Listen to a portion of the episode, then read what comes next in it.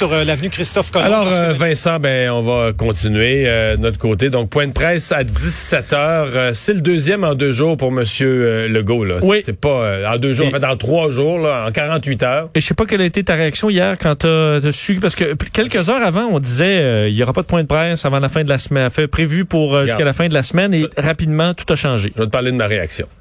D'abord, j'ai vu neiger un petit peu au fil des années. Là. Quand tout à coup, plusieurs personnes dans les médias, dans différents médias, ont des sources qui leur disent que le nombre de cas demain va être très élevé dans Chaudière-Appalaches et à Québec. C'est pas, pas illogique, là. C'est, ça se peut, là. Des gens, ouais, les gens, les, chiffres qui nous sortent à 11 heures, là, chaque matin, c'est des chiffres qui ont été compilés vers 16 heures la veille. Donc, en fin Ça rentre aussi. Ça, euh, ça, rentre, ça rentre surtout l'après-midi, ça rentre l'après-midi, puis vers 16, 17 heures, ils compilent ça. Donc, à l'heure du souper, la veille, il y a des gens qui ont les chiffres. Là. Puis là, on les, on les revérifie, on en additionne des petites corrections. Puis le lendemain matin, on nous donne ça 11 heures. avec, les, avec les vaccins puis d'autres chiffres. On nous donne tout ça en même temps à 11 heures. Donc, si, d'habitude, là, en fin d'après-midi ou en début de soirée, il n'y a pas de source qui donne les chiffres. S'il y avait des sources qui donnaient les chiffres, que là, à Québec, à Appalaches, tiens-toi bien, ça va être laid, c'est qu'il y a des gens qui voulaient que ça se sache. Puis là, dans les heures qui ont suivi, on a su que M. Legault, dans les minutes qui ont suivi, François Legault convoque la presse. tu comprends qu'il y avait un peu de un peu de scénario là-dedans. En cinéma, on appellerait ça arranger avec le gars des vues. On voulait amener ça euh, tranquillement. On voulait préparer les esprits à dire, regarde, ben, demain, les chiffres vont être épouvantables pour Québec, Chaudière-Appalaches, ce qui était pas mal le cas ce matin. Et euh, il va y avoir une annonce liée à ça, donc un et un font deux. Pour moi, donc, il n'y a pas, comme je disais à Paul Larocque, il n'y a pas de grosses questions pour ces régions-là. Québec, Chaudière-Appalaches, Gatineau, les chiffres sont très mauvais à Gatineau aussi, les taux de positivité, tout est, tout est mauvais. C'est vraiment de savoir est-ce qu'on va profiter, pas le bon mot, mais utiliser cette occasion-là pour... Je vais parler, par exemple, du couvre-feu. Rappelons-nous que M. Legault, c'est la première chose, avant de parler de fermeture, de commerce, de ceci, de cela, la première, je mets le mot en guillemets, mais la première menace qu'il a laissé entendre. Couvre-feu à 8 heures. Voilà. Et, et, et j'explique peut-être un peu le pourquoi. J'essaie de me mettre dans la tête du gouvernement tu veux une mesure qui brise pas trop l'économie en soi là tout dès que tu fermes des commerces le gouvernement perd des revenus nuit à l'économie, fait perdre des emplois, nuit à l'économie, et est obligé de payer des dédommagements à l'entreprise. Donc, financièrement, économiquement, il y a plusieurs conséquences. Le couvre-feu à 20 heures, bon, probablement qu'un bon économiste me ferait des conséquences indirectes de certains commerces qui roulent moins. Il y a probablement une certaine petite perte économique indirecte. Mais il n'y a pas un coût direct. A personne, tu fermes pas personne, tu t'arrêtes pas aucune activité économique. Et en contrepartie, c'est peut-être plus efficace que des fermetures parce que peut-être que les parties ou les soupers qui se font en soirée dans des résidences privées sont plus à risque de transmission de la COVID que les activités très structurées, très encadrées qu'on autorise dans les commerces ou même dans certaines régions où les restaurants sont ouverts, où là c'est très discipliné, puis le plexiglas, puis voici les règles, puis tout ça. Donc, euh, ça peut être tentant pour le gouvernement de dire voici une mesure qui me qui marche, qui semble avoir donné des bons résultats quand on l'avait. Qui est peu coûteuse. Et qui me coûte pas trop cher. Donc, voilà. Hmm. C'est un peu ma réflexion sur le couvre-feu. C'est sûr qu'on voit les, chiffres dans la région de Montréal, c'est assez stable. Euh, donc, Ça a euh, monté un petit peu hier quand même. Puis t'as vu la manchette sur les, euh, les eaux usées de Côte-des-Neiges, des petits signaux, euh, des petits signaux négatifs à Montréal aussi. Comme on avait vu à, Québec, effectivement. Donc, euh, on verra, euh, on verra à 17 h mais ce sera très attendu, c'est sûr. Bilan des cas en Ontario maintenant? Euh, oui, ben en fait, faisons quand même le bilan. Comment ça, le Québec par région peut-être? Au, Québec, là, parce qu'on a 1600 cas. La semaine dernière, c'était 1271. Puis on était déjà, c'était une mauvaise journée jeudi dernier. Mais c'était le début de la hausse, là. C'est ça. Ça fait une semaine qu'on est, on est passé au-dessus des 1000. 23 hospitalisations, c'est très élevé. 9 de plus aux soins intensifs. 45 000 prélèvements. Donc là, des prélèvements, il y en a beaucoup. Et euh, 47 000 doses de vaccins. Donc ça, on n'atteint pas encore les 50 000. Par région, il y a quand même quelques régions où ça s'est amélioré. Bas-Saint-Laurent, on était à 59 la semaine dernière, on était à 26. Alors, on a coupé carrément de moitié là, en une semaine. C'est un des endroits qui va, qui va bien. C'est à peu près le seul. Montréal, la semaine dernière, 393, on est à 370. Euh, sinon, c'est plus difficile. Là. Saguenay, euh, on est... Euh, non, tu vois, Saguenay, on était à 34, on est passé à 15. Alors là aussi, ça va assez bien. Sinon, euh, Capitale nationale, ben là, c'est 436 cas, on le disait. C'est 260 la semaine dernière. Jeudi dernier, 260, on n'en revenait pas. Là. Donc, on double euh, presque. Chaudière-Appalaches aussi, 179. C'était 86 la semaine dernière. Ça a doublé aussi en une semaine. Outaouais, 165. On était à 126. Euh, ah, L'Outaouais, ça fait eux, ça fait un bout de temps que ça se maintient très élevé. Puis euh, ça semble pas s'améliorer. Puis il y a rien qui a l'air. Ça a l'air long à voir les résultats de tests. Donc on est tout le monde.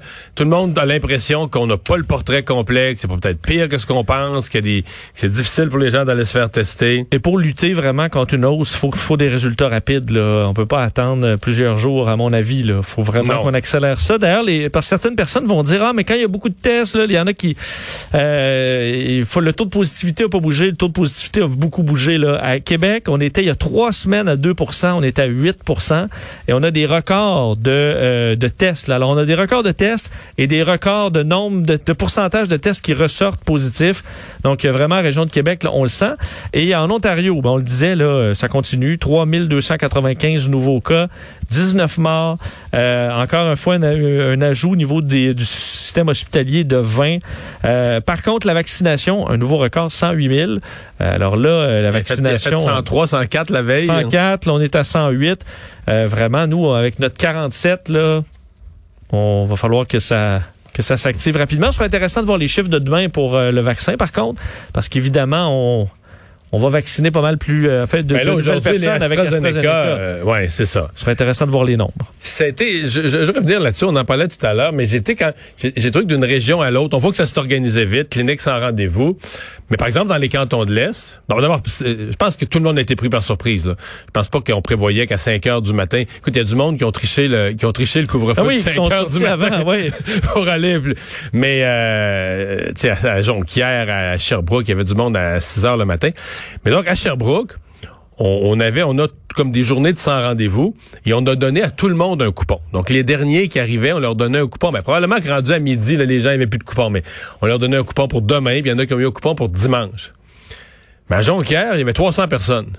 Puis là, on les a laissés attendre, attendre, attendre. Puis maintenant, on s'est mis à donner des coupons. Puis on a donné aux 150 premiers parce qu'on avait 150 vaccins. Fait que le 151e, là, il était arrivé à 7h moins 10. Puis là, à 9 h ben, j'invente des heures approximatives. Tu fais dire on n'a pas. À 9 h ben, on se fait dire, on se fait dire, il se fait dire, t'es venu pour rien, là. Tu repars avec rien, puis t'es pas plus en avance que celui qui a fait un gros dodo un matin, là, tu comprends? Pour, pour, ta prochaine fois, euh, lève-toi plus tôt. Ça, je trouve c'est l'insulte suprême, là, que tu t'es levé tôt pour rien, que tu t'es présenté pour ton te fait attendre. Ben, c'est... en même temps, est-ce que tu t'attends pas à ce que non, tu, prends garantie que tu te lèves puis que tu as un vaccin? sais, tu là, prends le risque d'aller dans un sans rendez-vous. C'est sûr que tu t'en vas dans une compétition du premier arrivé, premier servi. Là.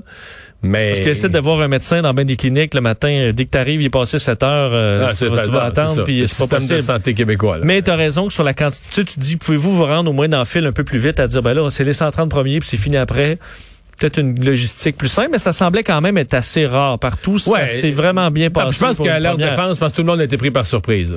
Est-ce qu'il allait y euh. avoir du monde, un peu de monde, moyennement de monde? Et Christian euh, Dubé a dit qu'on avait gardé euh, un certain nombre de doses, des milliers de doses, pour être prêt rapidement à déplacer des doses vers des régions où il y aurait plus de demandes que d'autres. Et finalement, il y avait de la demande partout. Alors, on a dit on va redistribuer les doses équitablement, équitablement par région. Donc, demain, il y en aura là, des doses. Là où il semblait avoir un petit peu moins de demandes, c'est vers l'ouest de Montréal quand même. Ou euh, ben, on, même Ce matin, euh, on, a vu juste euh, la différence entre le stade et le palais des congrès. Mais le palais des congrès, il reste que c'est au centre-ville de Montréal. Puis c'est un centre-ville vide. Oui. Vide, vide. Oui. Vide, vide, vide. Mais t'as accès quand même. Euh, t'as accès. Transport mais attention, t'as accès. Mais par exemple, là, au centre des congrès, c'est plus proche de venir au centre des congrès si tu pars de Longueuil, Saint-Lambert, Brossard. tu pourrais te nommer une série de villes de la rive, sud qui sont bien plus proches du centre des congrès que, mettons, Ville-Saint-Laurent ou le nord de... Tu sais, il y a des plein de zones. C'est Grand Montréal quand même, l'île. Donc, et là, t'as pas le droit. Parce que ton adresse, donc quelqu'un qui reste à, Longueuil à une minute et demie du pont, dans le fond, il est à sept minutes d'auto du centre des congrès, mais il n'est pas admissible à la vaccination. Alors que si la personne de Sainte-Anne-de-Bellevue est à 40 minutes, 45 minutes du centre des congrès, mais est admissible parce qu'il est sur l'île de Montréal. C'est aussi eh ça, le tu Parce qu'on voyait, c'était quand même inhabituel de voir euh, des, grandes, grandes files dans des salles de chevaliers de colons, puis pas de file au Palais des Congrès à Montréal. Je sais. Mais c'est ça, je pense, une des parties. Parce que là, au centre-ville, les personnes qui assez vide, le centre-ville, se promènent, là, c'est mort, vide. on travaille si, si toutes les tours à bureau étaient pleines, là, si tout le monde travaillait, d'après moi, les gens de la place Ville-Marie, les gens auraient dit, garde, moi, je prends une heure de. Tu sais, dit au oh, oui, je vais rentrer un peu plus tard, je vais aller me faire vacciner. Je vais me faire vacciner, ou je quitte en plein milieu de la journée, puis euh, je reprendrai mon heure à, soir, ou peu importe, là, tu sais. Mais, mais là, le centre-ville, tu vois, tu mets une grosse clinique dans une région déserte, là, peu de résidents, puis toute la partie business, c'est mort, c'est arrêté. Penses-tu que j'ai une par rapport au euh, AstraZeneca, là, pour l'instant, ils trouvent preneur. On va voir combien de temps ça dure.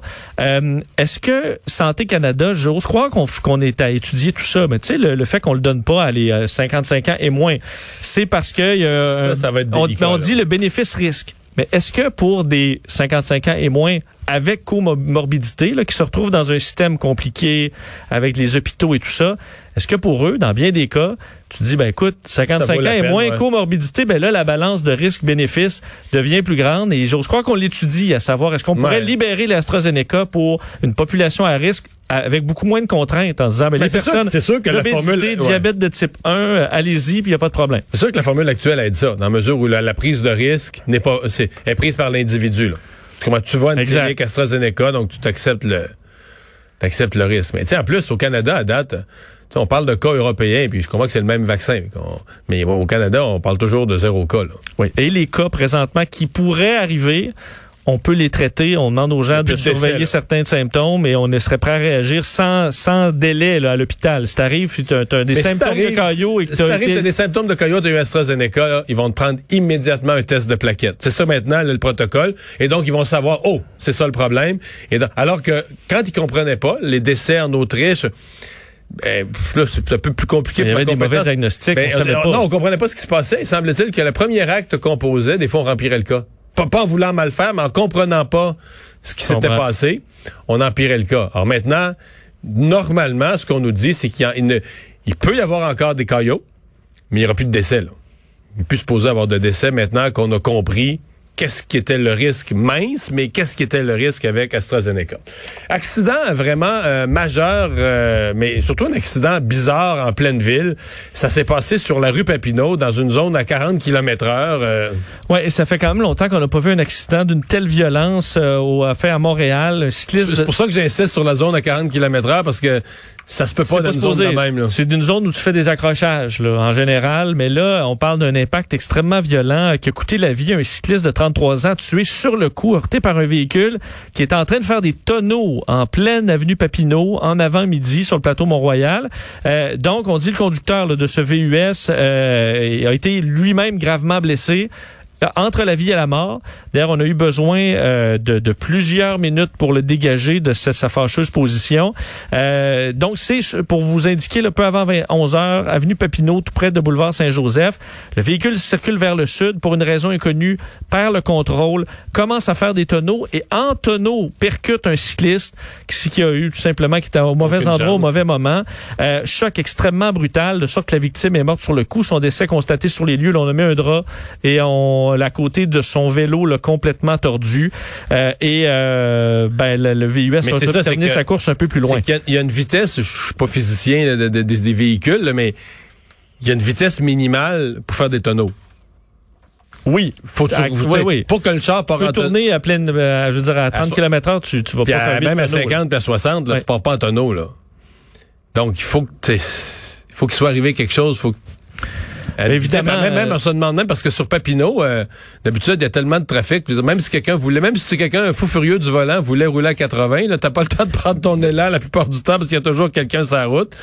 Euh, c'est mystérieux, là. Est-ce que quelqu'un était à une rage au volant, voulait dépasser, changer des changements de voie brusques à une vitesse excessive? Je- Euh, il y a enquête, évidemment, la première, la première piste des policiers, c'est effect- effectivement que la vitesse euh, serait en cause. Valérie Plante a, écrit d'ailleurs sur Twitter, parce qu'il y a eu deux accidents. hein.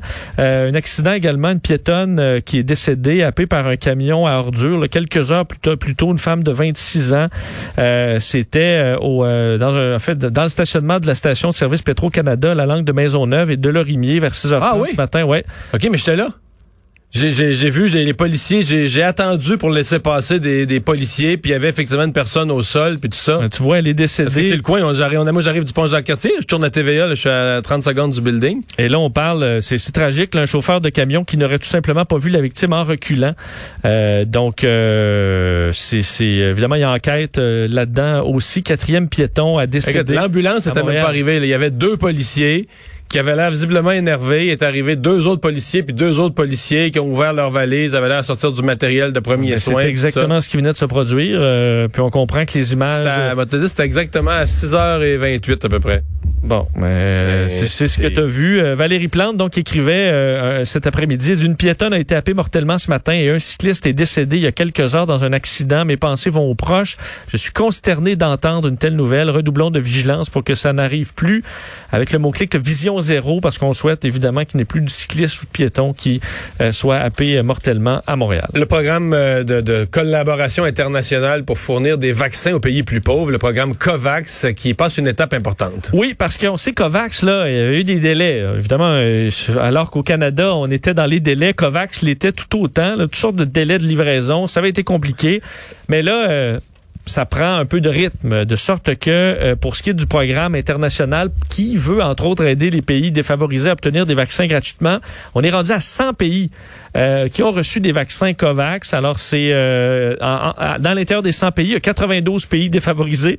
Dans les 8 pays favorisés, on sait qu'il y a le, le, Canada là-dedans et c'est presque que AstraZeneca, Oxford qui est donné là-dedans. On sait que, ce, que le système COVAX, c'est l'alliance du vaccin, l'OMS, la, la coalition pour les innovations en matière de préparation aux épidémies qui ont travaillé ensemble. Euh, on sait qu'il y avait eu énormément de problèmes, concurrence avec des pays riches, évidemment, qui veulent pas donner leur dose. Mais c'est parce que, tu sais... Limitation d'exportation et compagnie, là. Tu sais que les pays riches, il y a bien, de, l'hypocrisie là-dedans, là. C'est fait une réunion de pays riches pour dire là, faut mettre faut pas privilégier les pays, les pays riches, faut réserver des vaccins pour les pays pauvres. Tout le monde va faire. Hum, hum, hum, oui, oui, oui, oui. Puis après ça, la tentation, c'est de dire bon ben, oui, oui, oui. Quand on va avoir fini, nous autres, au mois de juillet, quand on va avoir fini de vacciner chez nous, là, on va regarder ça sérieusement, tu vas voir. Oui, t'as un buffet qu'on va être plein, là, puis on aura vraiment plus faim, là, mon restant. Euh. Mais comment tu veux que ce soit autrement, là? Surtout que pour le politicien, euh, mais là, mais c'est c'est pas... T'as beau, être politicien d'un pays qui riche, qui viennent pas de, des autres pays, là. Il va, il va être élu, celui qui va dire, moi, je vaccine pas ma population, là, on va partager, on va en envoyer aux quatre coins du monde, là, puis euh, on vaccinera plus tard. L'année prochaine, on vaccinera chez nous. Ouais. On espère que les élections sont dans quatre ans. Ouais, j'espère que les élections sont loin, d'après moi. Euh, un expert qui explique la mort de George Floyd, de au décès d'Eric Chauvin. En fait, vraiment expliquer euh, au sens médical du terme, décortiquer le, décès. Ouais, parce que c'est au centre quand même de l'affaire. On sait que dans la défense du policier Derek Chauvin, euh, il y a que euh, George Floyd est décédé entre autres en raison de, de la consommation de drogue. Il y a toutes sortes d'histoires concernant le décès de George Floyd. Aujourd'hui, dans ce bon, à huitième jour de ce procès là, qui dure depuis la semaine dernière, on est venu indiquer euh, de la part d'un expert que le décès de, de, Floyd est dû à un faible niveau euh, d'oxygène après une combinaison d'actions des policiers qui l'ont immobilisé au sol pendant près de 10 minutes. C'est ce que euh, donc dévoilé cet expert aujourd'hui. On sait que George Floyd a crié à plusieurs reprises qu'il ne pouvait pas respirer. Alors Martin Tobin, un pneumologue qui témoignait par bon qui est appelé à témoigner par l'accusation, explique que c'est cette combinaison de facteurs pris en étau là, euh, carrément, qui a mené à sa mort. Il l'explique, entre autres, euh, il dit, euh, à chaque respiration, il doit se battre contre l'asphalte, il doit se battre avec le faible niveau d'air qu'il aspire en essayant de relever les genoux du policier. C'est ce qu'il a raconté au jury aujourd'hui. alors, ça devient, à date, le, la preuve est quand même plus la preuve tombe, solide. Plus, tu te dis la défense va avoir de l'ouvrage. donc, on sait que ça vient appuyer la thèse que George Floyd a été en quelque sorte asphyxié par la pression de Chauvin avec son euh, genou, ce qui a mené à un arrêt cardiaque. On disait d'ailleurs, on a calculé le niveau de pression là, sur le cou de George Floyd. Dans ce cas-là, on dit la moitié du poids du policier de son équipement, soit 41 kilos. Placez-vous ça direct sur le cou, là, entre l'asphalte et le cou. Euh, c'est euh, pratiquement impossible de respirer. Alors, c'est ce qu'on est venu révéler aujourd'hui. Le procès toujours très sensible, évidemment, aux États-Unis. Mais pour l'instant, on verra la force de la défense, mais euh, la preuve est assez accablante.